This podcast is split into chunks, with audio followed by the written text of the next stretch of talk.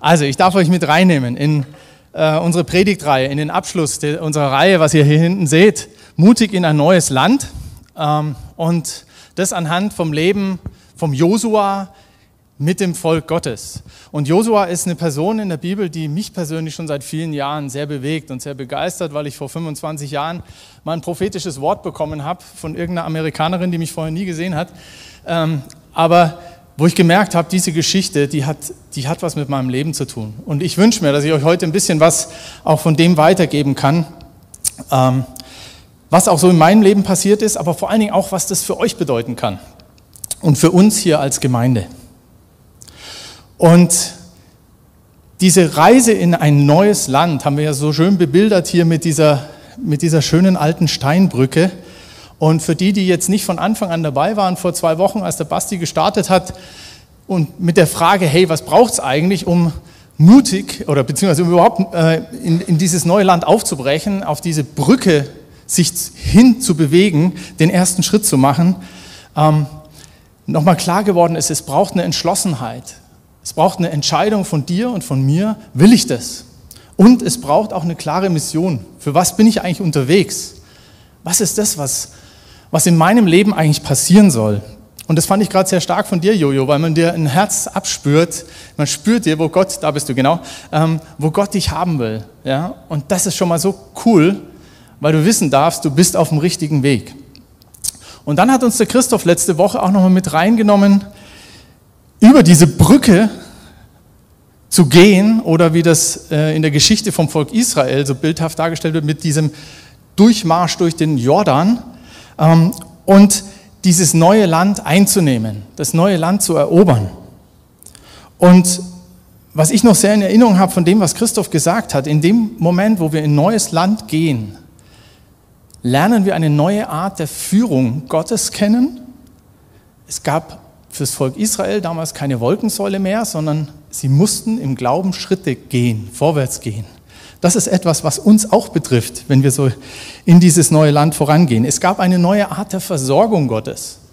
Das Manna aus dem Himmel ist plötzlich weg gewesen und sie mussten und durften sich aus den Erträgen des Landes selber versorgen. Aber es war ihre Verantwortung. Und es gab auch eine neue Art der Landeinnahme. Sie durften in der Autorität Gottes vorangehen. Gott hat es Josua sehr klar gemacht, als er ihm begegnet ist, bevor sie das äh, äh, Jericho erobert haben und gesagt hat, zieh deine Schuhe aus, das ist heiliges Land. Das ist mein Land, was ich euch gegeben habe. Ja, und heute Morgen möchte ich uns jetzt weiter mitnehmen auf diese Reise, nämlich über die Brücke drüber und wir schauen uns die Situation an, wie das Volk jetzt dieses neue Land besetzt und eingenommen hat.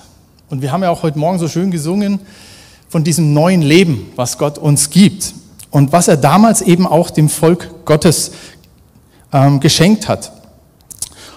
Und wenn wir in diesem neuen Land sind, dieses neue Land eingenommen haben, ist natürlich die Frage, okay, und nun? War's das? Was kommt jetzt? Was ist jetzt eigentlich wichtig? Und diese Frage möchte ich euch, möchte ich mit euch heute bewegen und hoffe, dass mir das gelingt euch damit reinzunehmen.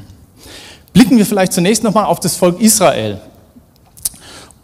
Das Volk hat im Vorangehen, nachdem sie den Jordan durchdrungen haben oder durchgewandert sind, wirklich großartige Wunder erlebt. Jericho eingenommen, auf spektakuläre Art und Weise, aber total hirnrissig eigentlich, aber ähm, mit einer wunderbaren, ich sag mal, Geschichte, wo Gott sich verherrlicht hat. Sie haben ähm, vor allen Dingen dann auch der ähm, Josua hat sogar Sonne und Mond stillstehen lassen, damit sie ihre Feinde besiegen konnten. Also Gott hat in einer Art und Weise eingegriffen, was wirklich spektakulär war. Und genauso haben sie aber auch Niederlagen einstecken müssen. Christoph hat es auch letzte Woche nochmal erzählt, in der Stadt Ai, äh, wo plötzlich einige äh, Israeliten ums Leben gekommen sind, weil, in Anführungsstrichen, jemand nicht konsequent den Auftrag Gottes ausgeführt hat. Und wenn wir das Buch Josua so lesen, dann kommen so die ersten zehn Kapitel, wo diese Geschichten sehr ausführlich beschrieben sind. Und dann, muss man sagen, kommen einige Kapitel, wo extrem kurz gefasst wird, wie das Volk dieses Land einnimmt. Das ist alles ziemlich unspektakulär beschrieben eigentlich. Und dann, und da möchte ich euch jetzt mit reinnehmen als den ersten Vers für heute in Josua 21, Vers 43, da heißt es, so gab der Herr Israel das ganze Land, das er ihren Vätern zu geben geschworen hatte. Und sie nahmen es in Besitz und wohnten darin. Und der Herr verschaffte ihnen Ruhe ringsumher, ganz wie er es ihren Vätern geschworen hatte. Und keiner von allen ihren Feinden hielt vor ihnen stand. Alle ihre Feinde gab der Herr in ihre Hand. Es fiel kein Wort dahin von all den guten Worten, die der Herr zum Haus Israel geredet hatte. Alles traf ein. Zu dem Zeitpunkt, wo diese Worte gesprochen worden sind oder aufgeschrieben worden sind, da wissen wir heute, dass das Volk Israel zu diesem Zeitpunkt, zwar das verheißene Land besetzt hat, aber noch nicht wirklich vollends eingenommen und erobert hatte. Aber ein ganz zentraler Punkt kommt da durch und das haben wir heute Morgen auch schon in einem Lied gesungen. Gott hat seine Verheißungen erfüllt. Gott hat seine Verheißungen erfüllt. Und ich glaube, wenn wir uns jetzt dann auch damit beschäftigen, was heißt es für mich persönlich auch in diesem verheißenen Land zu leben, ähm, ist es wichtig zu wissen, was eigentlich die Verheißungen Gottes für sein Volk waren und wozu er sein Volk überhaupt in dieses neue Land geführt hat. Und falls du heute Morgen hier sitzt und dich fragst, was haben die Verheißungen für Israel und das Volk Gottes eigentlich mit mir zu tun? Ich bin weder Jude noch Israelit. Dann bin ich das auch nicht. Aber wir wissen, dass diejenigen, die Jesus ihr Leben anvertraut haben, die Jesus dienen und ihm nachfolgen, dass die ein Erbe der Verheißungen Abrahams, des Stammvaters Israels sind und seiner Nachkommen. Also es gilt tatsächlich für dich und mich und ich, mir ist wichtig heute Morgen, dass wir diese Dinge auch in diesem Bewusstsein aufnehmen. Wenn wir jetzt gleich darüber sprechen und darüber hinaus sollten wir uns aber auch bewusst sein, dass das Volk Israel auch in der heutigen Zeit immer noch eine ganz zentrale Rolle spielt in der Weltgeschichte und in der Heilsgeschichte Gottes. Das ist ganz arg wichtig, das auch im Blick zu halten, aber heute soll das jetzt nicht Teil der Predigt sein. Deshalb also zurück zur Frage, warum führt Gott also das Volk und in dem Sinne auch dich und mich in ein neues Land? Und was diese Verheißungen angeht, um die es da geht, möchte ich uns jetzt ein paar kurze Verse in Erinnerung rufen und das auch gleich direkt auf uns persönlich, auf mich persönlich übertragen. Und fangen wir am besten bei Abraham an. Und da lesen wir in 1. Mose 12, Vers 3, und ich, der Herr, will segnen, die dich segnen. Und wer dir flucht, den werde ich verfluchen. Und in dir und in deinen Nachkommen sollen gesegnet werden alle Geschlechter der Erde. Das, was hier rüberkommt, ist, dass Gott uns liebt, dass Gott uns segnet, aber dass er will, dass auch wir ein Segen für andere sind und dass er sich so mit uns identifiziert, dass diejenigen, die uns segnen, dass die auch von ihm gesegnet werden. Gott hat also nicht nur uns ganz persönlich im Blick, sondern wirklich die Menschen um uns herum, so wie wir es auch vom Jojo vorher nochmal gehört haben. Nächster Vers, den ich in dem Zusammenhang sehr interessant finde, 2. Mose 3, Vers 8. Und ich bin herabgekommen, um euch aus der Gewalt der Ägypter zu retten und euch aus diesem Land hinaufzuführen in ein gutes und geräumiges Land, in ein Land, das von Milch und Honig überfließt. Gott setzt uns in ein gutes und in ein geräumiges Land. Er setzt uns Grenzen zu unserem Schutz, aber auch als einen Rahmen, in dem wir uns entfalten dürfen. Und er beschenkt uns mit Gutem weit über uns hinaus. Und da sind wir auch in unserer Jahresvision 2021 ganz gut dabei, glaube ich, wenn ihr euch die dann immer wieder mal in Erinnerung ruft. Nächste Verheißung, 2. Mose 19. Und ihr sollt mir ein Königreich von Priestern und eine heilige Nation sein. Das sind die Worte, die du zu den Söhnen Israels reden sollst. Also wir sind erwählt, du und ich, wir sind erwählt, wir sind Gottes Eigentum und Gott stattet uns mit Autorität aus. Wir sind ein Erfolg von Priestern. Und das dürfen wir uns auch immer wieder bewusst sein. Wir sind heilig. Nicht, weil wir so toll sind, sondern weil er heilig ist. Und ein letzter Vers noch aus 3. Mose 26. Und ich, der Herr, werde mich zu euch wenden und euch fruchtbar machen und euch mehren und meinen Bund mit euch aufrechterhalten. Und ich werde in eurer Mitte leben und werde euer Gott sein und ihr werdet mein Volk sein. Mich hat es nochmal so sehr angesprochen, dieses Bewusstsein, Gott ist mir, ist uns zugewandt. Er will durch uns und durch mich Frucht bringen und er will Wachstum erzeugen. Und Gott wohnt in unserer Mitte, in mir, in unserer Mitte hier. Er identifiziert sich mit mir und mit uns.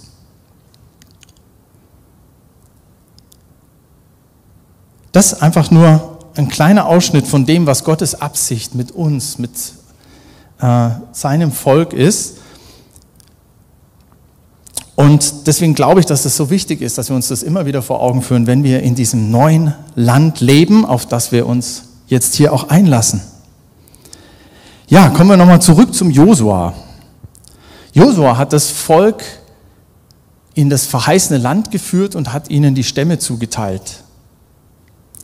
Jeder hat seinen Platz bekommen nach der Bestimmung Gottes.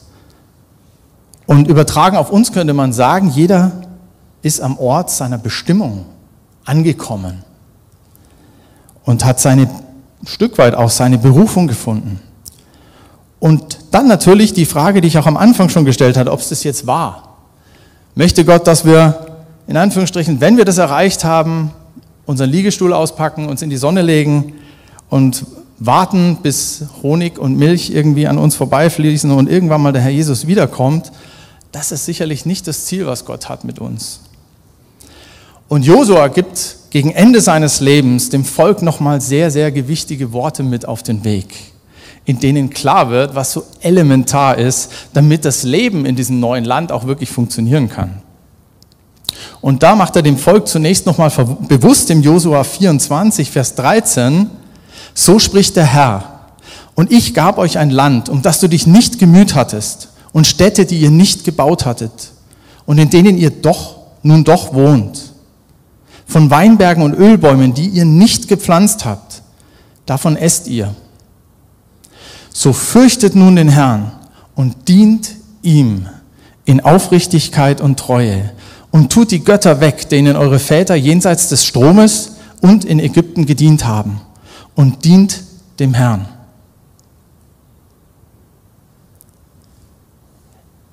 Welche wichtigen Schlüssel gibt der Herr eigentlich hier nochmal seinem Volk mit auf dem Weg durch den Josua? Vor allen Dingen Vers 14 ist da sicherlich nochmal sehr interessant. Nachdem wir uns bewusst sind, dass alles, was wir sind und was wir haben, wirklich ein Geschenk Gottes ist und wir uns nicht selber verdienen können, da lesen wir, fürchtet den Herrn. Fürchtet hat was mit Ehrfurcht zu tun. Gott ist heilig. Er ist Schöpfer und Herr dieses Universums. Und das, was wir vorhin gesungen haben, das war nicht abgesprochen, sondern das ist wirklich was, was ich jetzt auch stark finde. Ähm, weil diese Spannung ist da. Auf der einen Seite Jesus und der Herr als derjenige, der uns persönlich begegnet, der unser Herz berührt, bei dem wir wirklich, ich sage es mal so, in seiner Gegenwart auch ja, eine Nähe erleben, wie das, wo nirgends anders möglich ist. Und auf der anderen Seite ist er der Herr des Universums, der am Kreuz von Golgatha diese Welt und dieses ganze Universum mit sich und dem Vater versöhnt hat. Das ist eine brutale Spannung. Ich weiß nicht, wie es euch geht. Aber es ist so wichtig, dass wir beide Komponenten im Blick haben, dass wir nicht von der einen Seite des Pferdes immer runterfallen. Ein zweiter Schlüssel, neben dem Herrn zu fürchten, ist dienen. Dient ihm. Und so leid es mir tut, aber ich habe nochmal nachgeguckt, vom Wortstamm her, das Dienen, das hat schon was mit Arbeiten zu tun. Tatsächlich.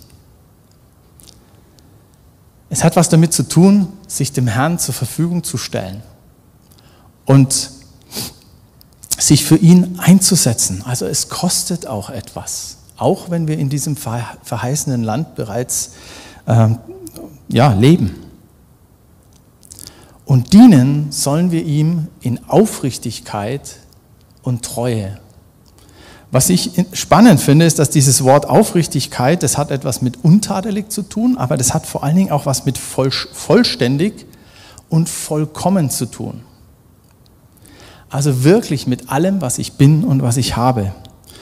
Darf ich treu sein oder soll ich treu sein und festhalten und dranbleiben und auch gehorsam sein? Ich habe einen interessanten Satz gehört ähm, vor vielen Jahren. Da hat jemand gesagt, unvollständiger Gehorsam ist Ungehorsam. Und das hat das Volk Israel, wie wir wissen, später leidvoll zu spüren bekommen, weil sie eben nicht konsequent und aufrichtig den Auftrag Gottes durchgeführt haben. Glaube, das ist wichtig auch für uns, dass wir uns dessen bewusst sind. Und zum Schluss dann auch vom Vers 14 noch die fremden Götter zu äh, entfernen, im Leben aufzuräumen. Wenn du in deinem Leben feststellst, dass da noch Sünde ist, dass es noch Dinge gibt, wo ja, die einfach einen Platz eingenommen haben in deinem Leben, der nicht Jesus gehört, dann geh da dran und frag dich, wo muss ich umkehren? Wo muss ich nochmal wirklich ehrlich werden vor Gott. Ja, und zwei Verse weiter, da spricht Gott dann, er äh, spricht Josua dann die Worte zum Volk Israel, äh, die ihn vermutlich so bekannt gemacht haben, ja. Da heißt es in Vers 15, als er das Volk zusammengerufen hatte und ihnen nochmal sagt, ist es aber übel in euren Augen, dem Herrn zu dienen. Dann erwählt euch heute, wem ihr dienen wollt. Entweder den Göttern, denen eure Väter gedient haben, als sie noch jenseits des Stromes waren. Damit ist im Endeffekt der Euphrat gemeint, also diese Götter, von denen Abraham damals weggezogen ist, ähm, als Gott ihn gerufen hat. Oder den Göttern der Amoriter, in deren Land ihr wohnt. Und dann kommt der zentrale Satz, ich aber und mein Haus, wir wollen dem Herrn dienen. Als klar war, dass das für meine Predigt so der zentrale Vers ist, ist das als allererstes ist mir eingefallen, äh, als äh, unsere beiden Jungs äh, so zwischen zwei und vier Jahren alt waren, äh, David und Daniel, haben wir abends vorm zu Bett gehen immer ein Lied gesungen. Und ich weiß nicht, wer von euch das kennt. Ich und mein Haus, ich und mein Haus, wir dienen dem Herrn. Ja, genau, kennt ihr. Wir haben dann bei uns immer die Familie durchdekliniert, ja. Und der Daniel, das ist deswegen bei uns noch so in Erinnerung, weil der hat, war quasi seiner Zeit voraus, der hat das Gender-Zeitalter schon vorausgesehen. Das ging dann immer so, der Papa, der Papa, er dient dem Herrn. Und der Daniel hat dann immer inbrünstig hinterhergerufen, der Mama, der Mama, er dient dem Herrn. Ja, also es war richtig nett, äh, hat unheimlich viel Spaß gemacht. Und das, an das erinnere ich mich. Aber warum erinnere ich mich dran, da komme ich dann gleich noch drauf. Ähm, ja, der Vers beginnt, ich aber und mein Haus. Und da sind wir wieder an diesem Spannungsfeld. Es geht um mich ganz persönlich. Ich treffe eine Entscheidung. Aber es geht auch ein Stück über mich hinaus. Es geht um mein Haus. Das ist eine ganz wichtige Perspektive, wenn wir unterwegs sind, mit allem, was mir bzw. zu mir gehört, bzw. was in meinem Herrschaftsbereich ist, das, was Gott mir anvertraut, um das geht's. Da gehört also auch, sofern vorhanden, auch der Ehepartner und die Kinder dazu. Und aus eigener Erfahrung, die meine Frau Beate, die hier vorne sitzt und ähm, die wir auch in den letzten Jahren durchgemacht haben, wenn wir über ich und mein Haus und hier für Verheiratete mit Ehepartnern sprechen, das ist das Elementare. Ohne die Ehe können wir alles andere vergessen. Ja, deswegen so wichtig, das im Fokus zu haben. Es ist so ein Vorrecht, gemeinsam als Ehepartner Gott dienen zu dürfen. Aber natürlich genauso für auch für diejenigen, die ohne Partner unterwegs sind. Meine Zeit, meine Ressourcen, meine Kraft, mein Geld, das, was ich habe, Gott zur Verfügung zu stellen. Das ist das, was Josua hier zum Ausdruck bringt. Ich aber und mein Haus.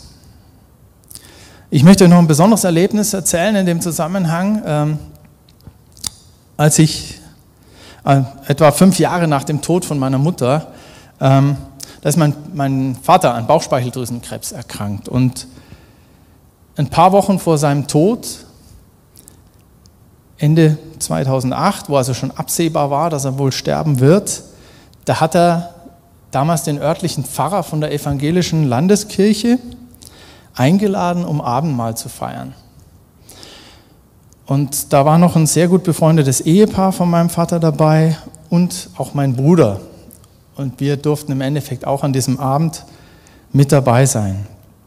Und im Laufe des Abends hat der Pfarrer dann meinen Vater gefragt, äh, für was bist du eigentlich in deinem Leben am meisten dankbar?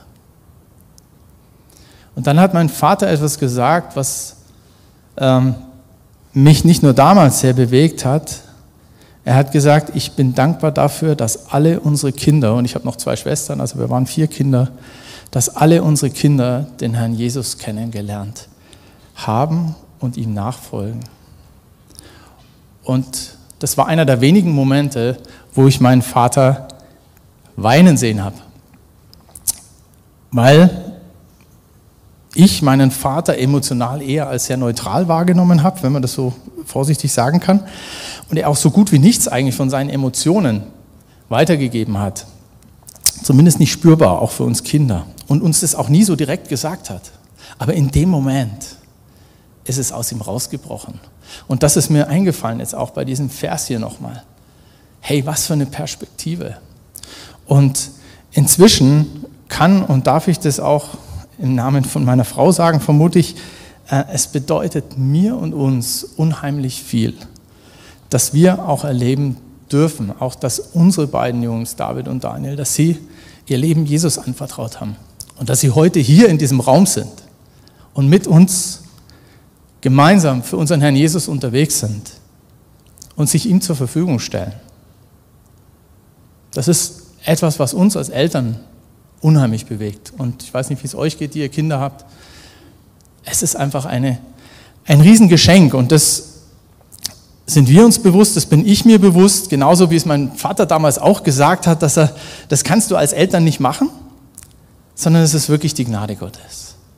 Aber ich habe das damals als Kind auch von Anfang an bei meinen gläubigen Eltern gespürt, dass ihre Beziehung zu Jesus einfach echt war und dass da was dran ist. Und ich glaube, dass auch unsere Jungs das uns abspüren durften, dass es nicht nur um ein frommes Programm geht, sondern dass Jesus wirklich in unseren Herzen ist und wir ihm dienen und nachfolgen wollen. Und dann wird das auch für die nächste Generation weitergeführt. Gut, aber vielleicht lag es auch nur an dem Kinderlied, was wir vorhin gesungen haben, das wissen wir noch nicht genau, aber ähm, auf alle Fälle ist es wirklich etwas, was einen bewegt, wenn man so wie ich jetzt inzwischen langsam ein bisschen älter wird auch ähm, und so über sein Leben nachdenkt. Ja, was aus den Worten von Josu aber noch deutlich wird, ist dieses Wollen. Ich aber und mein Haus, wir wollen dem Herrn dienen. Es ist eine bewusste Entscheidung, die dir keiner abnimmt. Und die kannst du auch keinem zuschieben, sondern es ist deine Entscheidung, ob du das wirklich willst. Oder anders gesagt, einfach nur mitschwimmen, das funktioniert nicht. Und beim Dienen haben wir vorhin gehört, das hat durchaus was mit Arbeiten zu tun, aber es kommt auf die Herzenshaltung an, mit der du unterwegs bist. Und meine Frage an dich hier oder auch im Livestream ist heute Morgen, hast du dich für Josua, so wie Josua auch entschieden? Hast du das für dich in deinem Herzen? Ich und mein Haus, wir wollen dem Herrn dienen? was sehr spannend ist. Das Volk Gottes, also Volk Israel, an, den, an die er diese Frage gestellt hat, die beantworten das sogar mit einer Entscheidung für den Herrn. Ja, das wollen wir. Und dann lesen wir aber, dass Josua auf diese Aussage in einer Art und Weise kontert, wie man es im ersten Moment gar nicht erwartet, nämlich ziemlich überraschend und paradox und letztendlich auch mit einer prophetischen Aussage. Da heißt es nämlich in Vers 19, da sagte Josua zum Volk, ihr könnt dem Herrn nicht dienen, denn er ist ein heiliger Gott, er ist ein eifersüchtiger Gott.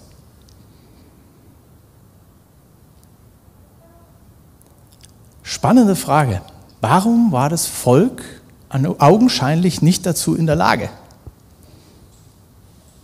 Und um das zu beantworten, möchte ich uns noch mal kurz mit reinnehmen, weil es vielleicht hilfreich ist, kurz zu beleuchten, was hat denn Josua eigentlich vom allgemeinen Volk unterschieden? Warum konnte er das mit so einer Überzeugung sagen? Und da äh, werfen wir mal einen kurzen Blick auf sein, sein Leben und hör mal in dich rein, was von diesen Punkten wirklich auch für dich und dein Leben von Bedeutung ist und wo du dich darin erkennen kannst. Wenn wir auf das Leben von Josua schauen, dann sehen wir, dass er schon als junger Mann Mose gedient hat. Er hat, ich sage jetzt mal so, der wichtigsten Person im Volk Israel, nämlich dem Führer, der sie rausgeführt hat aus, dem, aus Ägypten, mit dem war er sehr eng verbunden. Warum? Er hatte wohl wirklich eine besondere Herzenshaltung und eine Zuverlässigkeit ähm, und hat Verantwortung übernommen. Oh doch, Schatz, das darfst du mal ganz kurz Dankeschön. Es ist gut, wenn man verheiratet ist, weil dann merkt die Frau, wenn man eine trockene Stimme hat.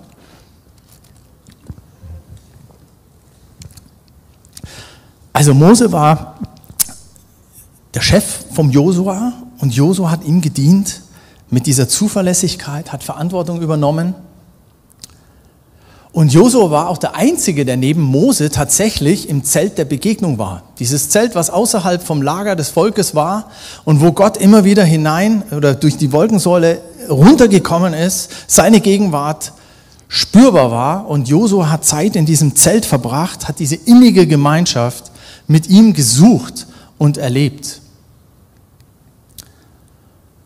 Und Josua war als junger Mann schon kampferprobt.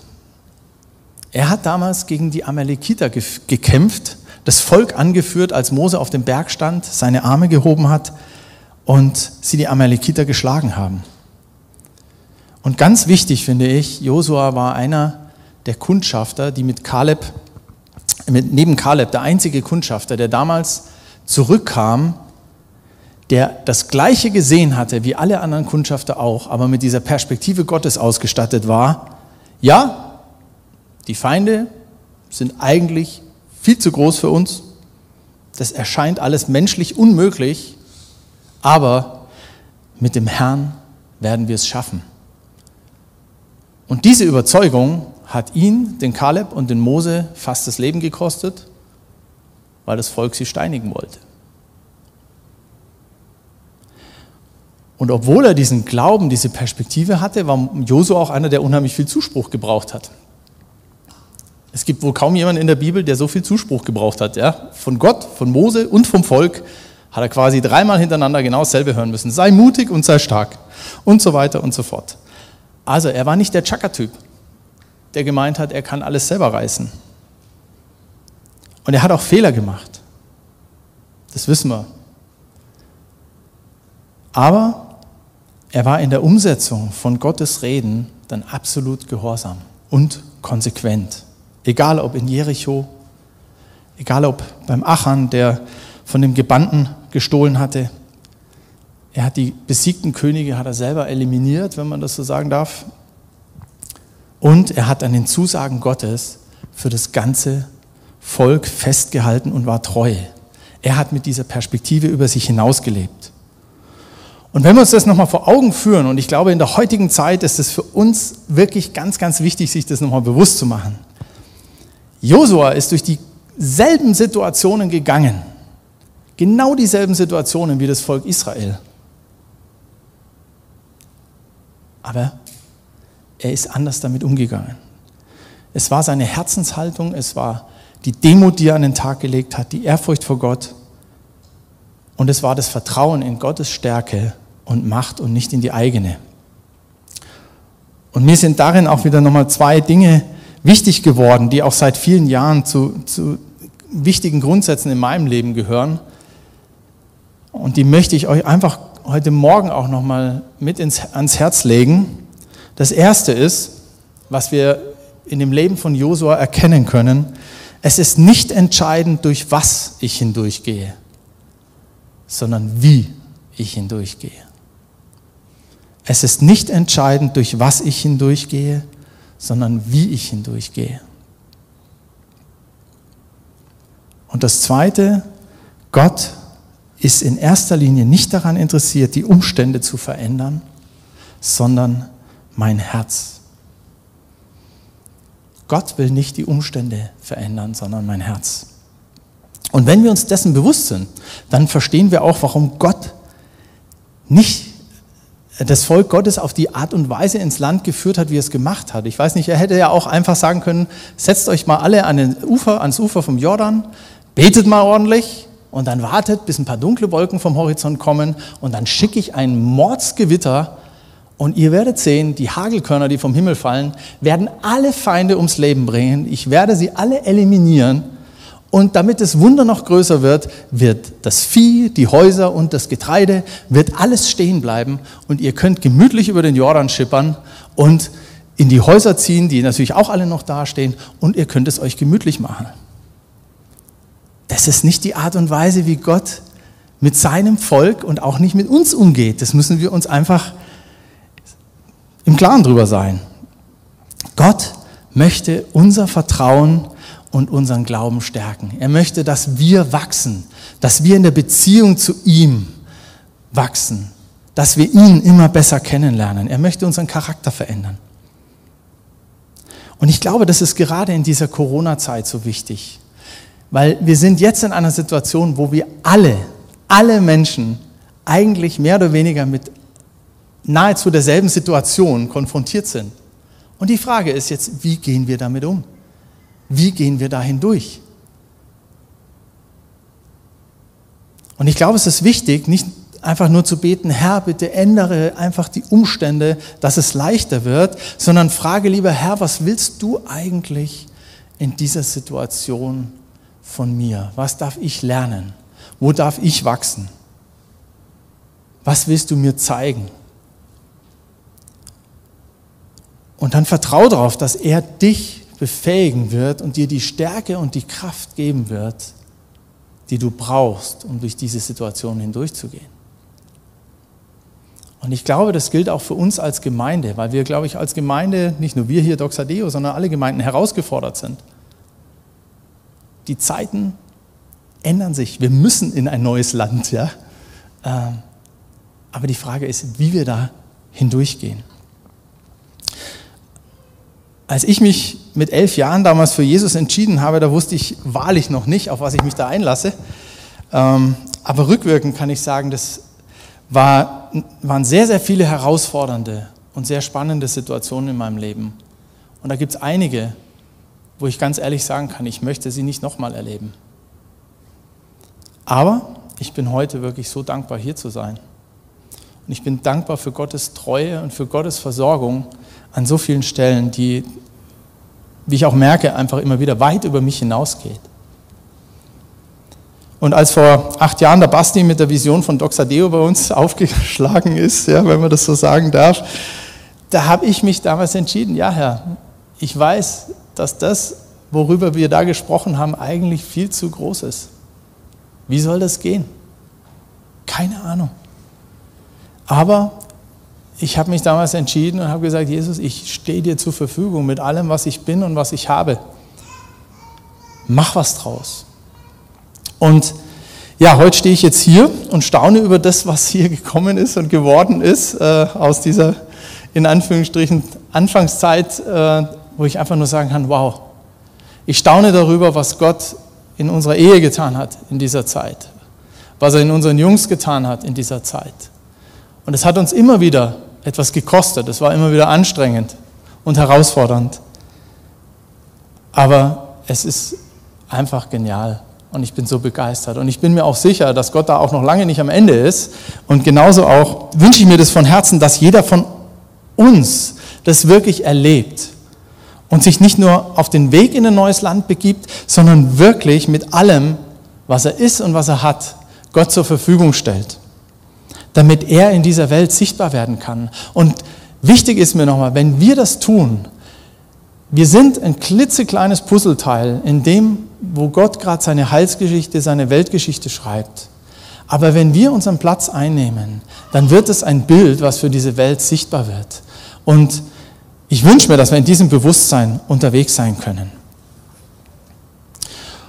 Und ganz wichtig, und damit komme ich jetzt zum Schluss, warum wir dabei im Gegensatz zum Volk Israel nicht scheitern müssen und auch nicht scheitern werden, das hat ganz einfach und ausschließlich mit unserem Herrn Jesus zu tun und mit dem Heiligen Geist, den er uns anvertraut hat und den er gesandt hat. Und das hat Paulus im Brief an die Kolosser, finde ich, so wunderbar formuliert. Und damit möchte ich jetzt schließen aus Kolosser 1, die Verse 9 folgende. Und lasst uns die wirklich nochmal gemeinsam lesen. Paulus schreibt, deshalb hören wir nicht auf, für euch zu beten. Wir bitten Gott, dass er euch durch seinen Geist alle nötige Weisheit und Einsicht schenkt, um seinen Willen in vollem Umfang zu erkennen. Dann könnt ihr ein Leben führen, durch das der Herr geehrt wird und das ihm in jeder Hinsicht gefällt. Ihr werdet imstande sein, stets das zu tun, was gut und richtig ist, sodass euer Leben Früchte tragen wird und werdet Gott immer besser kennenlernen. Er, dem alle Macht und Herrlichkeit gehört, wird euch mit der ganzen Kraft ausrüsten, die ihr braucht, um in jeder Situation standhaft und geduldig zu bleiben. Freut euch und dankt ihm, dem Vater, dass er euch das Recht gegeben hat, an dem Erbe teilzuhaben, das er in seinem Licht für sein heiliges Volk bereithält. Denn er hat uns aus der Gewalt der Finsternis befreit und hat uns in das Reich versetzt, in dem sein geliebter Sohn regiert. Durch ihn, Jesus Christus, sind wir erlöst, durch ihn sind unsere Sünden vergeben. Amen. Und Jesus, ich danke dir von ganzem Herzen, dass das gilt, dass es heute Morgen gilt, dass es vor 3000 Jahren gegolten hat, vor 2000 Jahren gegolten hat. Deine Verheißungen sind gültig. Du bist der ich bin, der ich bin. Du veränderst dich nicht. Und wir danken dir, dass du uns mit reingenommen hast und mit uns unterwegs bist in ein neues Land. Ganz persönlich aber auch als Gemeinde und als Gemeinden, als Volk Gottes in dieser Welt. Und ich bete heute Morgen, Herr, dass wir da immer mehr hineinfinden und dass das, was du geredet hast heute Morgen, Heiliger Geist, dass es wirklich unsere Herzen verändert. Und ich will dir nochmal sagen, Herr, hier, ich, ich aber und mein Haus, wir wollen dem Herrn dienen. Und danke, Herr, dass wir wissen, dass nichts unmöglich ist, weil du da bist, weil in dir alle Macht im Himmel und auf Erden ist. Ich bete, dass wenn wir mal hinhören jetzt, dass du unsere Herzen bewegst, dass da, wo wir eine Entscheidung treffen müssen und sollen, dass wir diese Entscheidung heute Morgen auch noch mal ganz bewusst treffen. Wir erheben dich, Jesus. Und wir danken dir. Du bist es wert. Du bist es wert.